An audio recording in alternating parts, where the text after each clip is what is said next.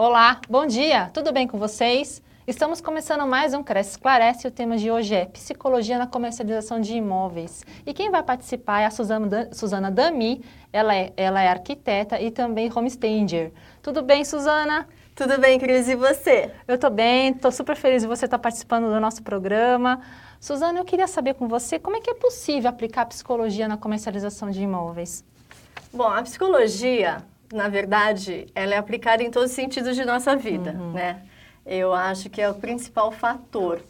Na comercialização de imóveis, ela é aplicada no início do que o corretor tem com o primeiro contato com o comprador ou com o vendedor. Ele tem que saber como trabalhar o comprador e o vendedor. Uhum. Né? Como conversar com ele, ele tem que entender a expressão corporal para poder ter uma venda efetiva, uma comercialização efetiva. Após isso, ela também é aplicada no imóvel em si, para atrair os compradores. E como é que é feito esse trabalho, assim, de ele se aproximar com, com o comprador, é, com a pessoa que quer adquirir o imóvel, alocar o imóvel? Como é que é feito esse trabalho, você pode me dizer? Bom, esse trabalho é feito assim, ele tem que, primeiro, ver o perfil do comprador uhum. ou do vendedor, saber realmente o que eles estão em busca. Aí saber o comprador, por exemplo, qual é o imóvel que ele te, quer comprar, a família, o estilo de vida, para poder se aproximar e encaixar direitinho o imóvel para o cliente comprador. Para o vendedor, ele já tem que, a aproximação é um pouco diferente, ele tem que saber os motivos que ele está vendendo para poder entrar e ter uma venda de sucesso. Isso todo é um trabalho de observação, de estudo, né? Tudo, Tem que ter um tudo. pouco de paciência, sim, né? Sim. Para ter essa aproximação sim. com o cliente. Tem que né? saber conversar uhum. com o cliente, tá. né? Sem invadir o espaço do cliente. Sim. E você considera que a compra de imóvel é a decisão mais importante da vida da pessoa ainda? É. É e não é. Hum. Agora você explica para mim. Eu acho que é e não ah, é. Tá. Tá? Ainda a gente tem que pensar que hoje em dia existe muito o fator da idade, o fator da região que a gente que mora. Por exemplo, aqui em São Paulo, as pessoas preferem hoje em dia morar perto do local de trabalho. Sim, verdade. Então, quando você compra um imóvel, você está mais ou menos amarrado, né? Você comprou um imóvel, vamos dizer, na zona norte, o seu emprego é na zona sul. Então, é muito difícil né, essa locomoção. Então, as pessoas preferem locar um imóvel, os jovens, vamos dizer mais assim, os milênios, porque é mais fácil, né? Eles querem também a comodidade. Não existe um apego. Não, não Você acha que está um mudando apego. esse perfil? Está mudando. Tá. Mas ainda assim, eu acredito que é um dos fatores principais uh, que as pessoas querem ter a sua casa própria. Tá. Porque nós crescemos com isso, nossos pais nos educaram que ter a nossa casa, o nosso imóvel próprio, é sinal de liberdade. É a grande conquista da vida. Exatamente, sim. né? Mas, então, por isso que eu digo sim e não. Tá. É, realmente está mudando. E você acha que a questão é econômica, essa mudança de perfil? Sim, exatamente. Tá. E para concluir um negócio, o ideal é começar conhecendo o propósito daquela venda. Ele, o corretor tem que chegar, conversar com o cliente, saber realmente qual o principal motivo daquela negociação. Sim, ele tem que conhecer. Uhum. Ele tem que saber o propósito da venda, ele tem que fazer uma entrevista. Por que, que a pessoa está querendo vender o imóvel, uhum. quais os motivos, para ele poder trabalhar bem esse imóvel. Caso contrário, se ele vai e só capta o imóvel, não conhece o comprador, não conhece o imóvel, o motivo que ele está vendendo, se ele realmente quer vender esse imóvel. Porque muitos às vezes não querem vender o imóvel. Não. Né? Não. Eles chamam o corretor, mas não querem vender. Então ele tem que conhecer e esclarecer esse motivo. E como é que faz? Ô, Suzana, tira essa dúvida para mim, porque às vezes é, nem sempre o, o, o, corretor de imóveis ele consegue se aproximar de maneira efetiva com o cliente. Às vezes existe uma barreira, não existe? Isso, isso em todas as situações da nossa vida. Como é que ele faz para quebrar essa barreira de aproximação? Porque às vezes ela existe.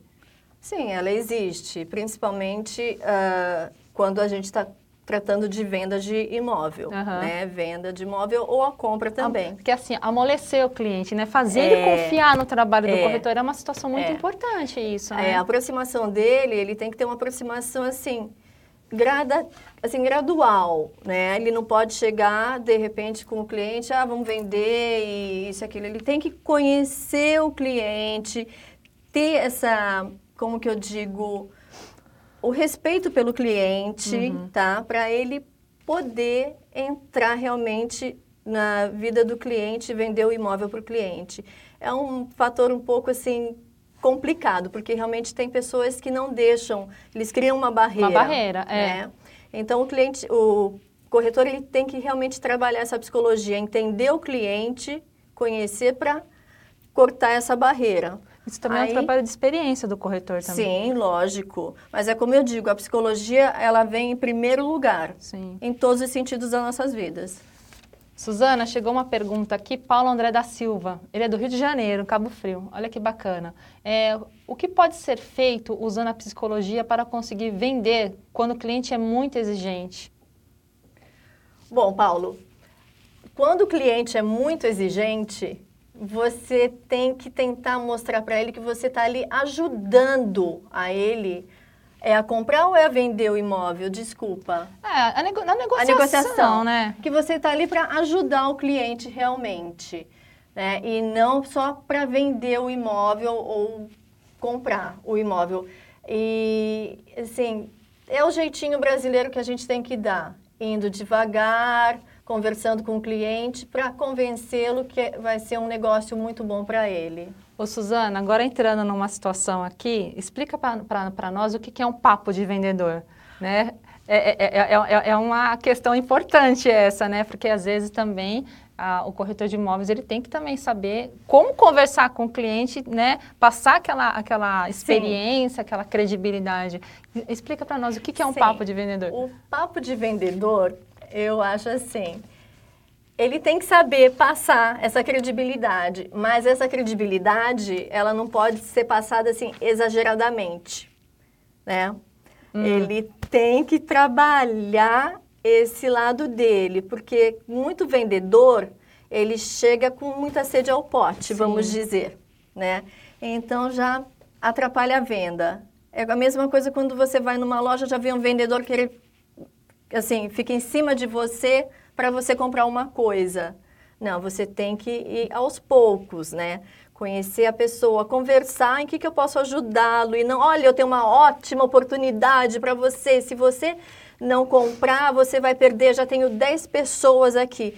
Isso é um papo de vendedor que a gente tem que assim, ir retirando, tirando do nosso repertório e mudar esse papo, colocar uma coisa mais assim que você realmente está ali para ajudar o seu cliente e não para somente vender o imóvel do cliente. O exagero da o exagero, o exagero é. da simpatia também atrapalha é, a negociação. O exagero da simpatia atrapalha muito, uhum. né? Porque de repente você não quer ser o seu o que o corretor seja o seu melhor amiguinho, não é isso. Não. Né? É um lance profissional. Sim. Uhum. Então a gente tem que tomar muito cuidado com isso. E então, Suzana, é, qual é o principal é, diferencial que o corretor de imóveis ele tem que oferecer no momento da negociação? O diferencial da negociação é o seguinte: não é só o trabalho dele, é o imóvel também. É um grande diferencial. Ele tem que saber conhecer o imóvel que ele está apresentando para o comprador, ele tem que conhecer também para o vendedor, porque são duas coisas. Quando você tem o cliente comprador, é uma coisa, e o cliente vendedor são, é outro perfil. Você tem que saber como uh, se aproximar deles, tá? E, desculpa, Cris, você pode repetir a pergunta? Qual é a principal diferenciação que o corretor de imóveis tem que ter no momento da, da negociação? O que, que ele pode apresentar de realmente, eu sou muito bom? Eu sou muito bom. Conhecer o imóvel, conhecer uhum. a região, conhecer o perfil do comprador.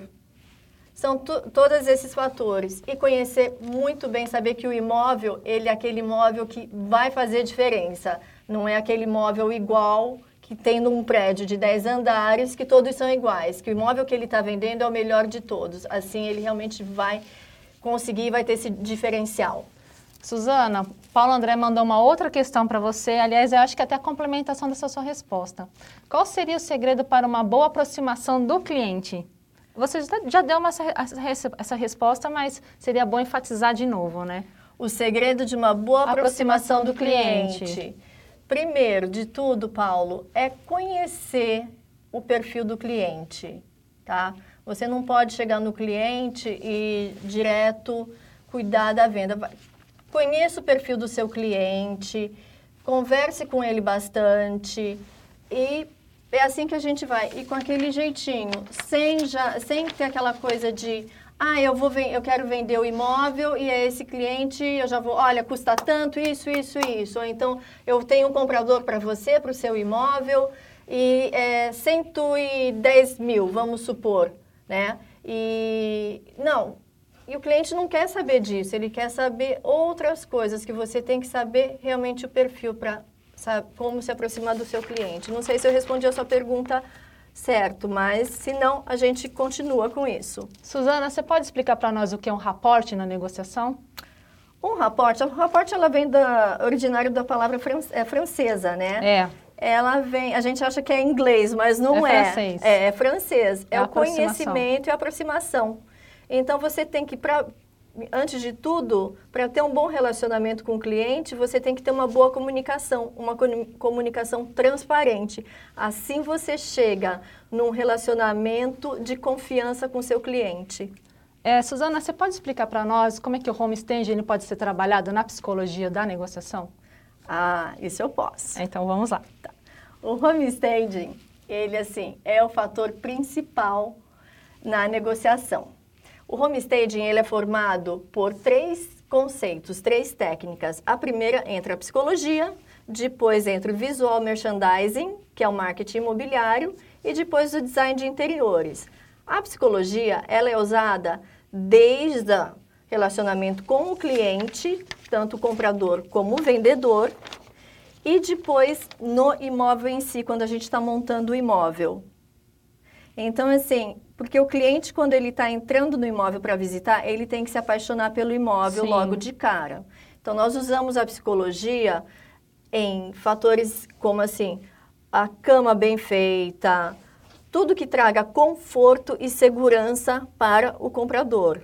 Porque eu não digo de segurança uh, geral, eu digo aquela segurança que a gente precisa ter dentro de casa. A gente tem que se sentir seguro. Então, a psicologia entra muito nisso, né, no homestaging a, a mesa bem posta, tudo que ela que remeta que aquela casa é um lar para ela. É assim que entra a psicologia no homestaging. E a negociação ela fica muito mais efetiva com o homestaging. Muito Explica mais. para nós como é que é feito isso, Suzana. A negociação, você tem uma grande experiência com homestaging. A negociação, o homestaging realmente acelera a negociação uhum. em 50 a 70%. Uhum tá? E valoriza o imóvel. Eu tenho casos comprovados que o homestaging, assim, eu vendo, eu vendo não, né? Eu preparo o imóvel e os corretores, eles conseguem vender os imóveis em três meses, já tive caso de um dia, porque é muito eficiente a gente colocar o homestaging antes da fotografia do imóvel, Sim. a preparação. É um é. fator muito importante. Não é um design de interiores o homestaging, não? Não, não é, não é. A gente cuida, então, primeiro da psicologia, uhum. que a uhum. gente conversa com... Eu, por exemplo, eu converso com o vendedor, vejo realmente se ele está interessado em vender o imóvel, porque muitos eles se auto-sabotam, né? Sim. Ah, eu quero vender, mas na verdade tem a questão do apego e não quer se desapegar do quem imóvel. Quem não quer, né? É, Precisa, não mas não quer. É, porque é. quando você está vendendo o imóvel, você tem que se desapegar de tudo, Sim. né? Porque o imóvel eu não gosto de dizer a palavra produto porque também é muito forte, passa a ser um produto. Mas o imóvel a gente está vendendo, então a gente tem que desapegar das coisas. Então, ele, eu converso com o cliente, eu explico o que, que vai ser feito no imóvel dele. Aí depois entra o visual merchandising também, que é o quê? Quando você vai numa loja, a loja ela é trabalhada o visual merchandising para atrair o comprador a pegar aquele produto, entra no supermercado, tem a balinha no final, coisas assim. E no homestaging a gente faz a mesma coisa. A gente coloca elementos estrategicamente em locais que o comprador possa lembrar muito bem daquele imóvel, porque ele vai visitar, vamos dizer, em um dia, quatro imóveis. É verdade. Então, para ele lembrar de um imóvel, a gente trabalha o visual merchandising, que é uma colocação de um, de um quadro, ou então tem um elemento arquitetônico muito interessante no imóvel, a gente faz a, daquilo, a valorização. um ponto focal, para quando ele sair daí, do imóvel, ele vai lembrar daquele imóvel. Muito bem. Ah, aquele, o que eu mais gostei foi o que tinha aquele quadro pendurado. Ô, Suzana, chegou mais uma pergunta aqui. Mário Antônio Bertol. O corretor deve se especializar em um tipo de imóvel, é, como residencial, comercial ou terrenos? O que, que você pensa a respeito disso? Mário Antônio? Isso. Oi, Mário Antônio, tudo bem? Eu acho que sim, tá? Para o seu trabalho se tornar mais efetivo, eu acho que sim. Tanto assim, quando é residencial, você tem que se especializar. Você quer trabalhar em imóveis de luxo ou não? E, ou terrenos, eu acho que o trabalho se torna muito mais efetivo, sim. É, chegou mais uma pergunta aqui, Suzana. Olha só, João Paulo Mota. Ele quer saber como usar a, a PNL, Programação Neurolinguística, é, no primeiro atendimento ao cliente. João Paulo, né? Isso, João Paulo Oi, Mota. João Paulo, tudo bom? Bom, para usar o PNL logo no início, é, é a mesma coisa que eu estava dizendo, né? A gente tem que trabalhar a psicologia. É, são duas coisas que andam juntas ali. Então você tem que conhecer o seu cliente. É isso. É, Suzana, a gente está voltando à questão do atendimento ao cliente. É, quando o corretor usa essas expressões, só hoje, o estoque está acabando, ou somente essa semana, você acha um fator positivo? Particularmente, eu não acho um fator positivo. Explica por quê. eu não acho. Essa é a minha opinião, Uhum, tá? tá. Porque tudo que é assim, só hoje, está acabando, parece que é uma coisa em liquidação. A gente está tratando com um imóvel e não com uma peça de roupa. Né? A peça de roupa que está ali na loja, chegou aquela semana, semana que vem já tem que sair dali porque troca o, a coleção. Então, realmente tem que ser vendido rápido. Um imóvel não funciona dessa maneira para a gente lidar dessa forma. Só hoje o preço do imóvel baixou. Isso deprecia o imóvel e pode depreciar o trabalho do corretor também.